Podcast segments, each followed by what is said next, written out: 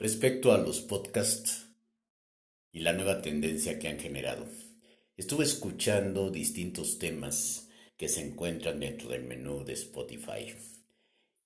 Me sentí verdaderamente decepcionado escuchando que la mayoría de ellos y varios que están liderando en su tema la audiencia por el número de gente que siguen a determinada persona o personas se caracterizan por la abundancia de pobreza del lenguaje.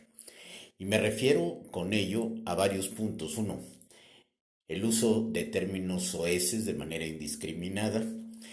Dos, el uso de repeticiones que son alarmantes porque no hay riqueza de sinónimos.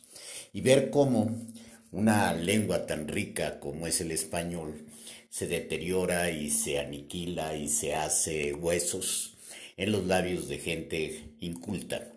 Y disculpen que lo diga de esa manera, pero incultamente hablando estoy hablando del dominio del lenguaje, que es el lenguaje autoparlante de nuestro idioma, de la lengua hispana. No dudo que sean brillantes en muchos sentidos, no dudo que enfrenten, confronten y toquen temas que hagan que la gente vibre. No dudo de ninguna manera que esta sea la nueva tendencia que hoy en día prevalece. Si me voy también a ejemplos como Twitter, donde el aspecto agresivo y otro tipo de, de actitudes o de menú actitudinal es el que impera, pues estamos viviendo una época diferente y muy probablemente quienes venimos de más atrás veamos todo esto como algo irregular.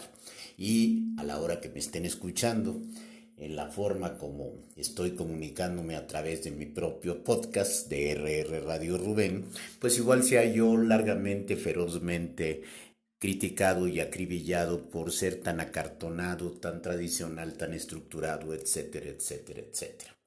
Pero fíjense ustedes, como un alto contraste, me encontré con una chica que tiene, y digo chica porque es jovencita, se escucha su voz y por ahí creo que viene una imagen de ella, que tiene un podcast que se llama Poemas Tontos o Poesía Tonta, algo así, y que es una delicia oírla por su calidez, por su ternura, independientemente de cómo los diga, si tiene errores de dicción o cualquier pequeña falla está tratando de embellecer el lenguaje con sus jóvenes años y eso, eso es maravilloso.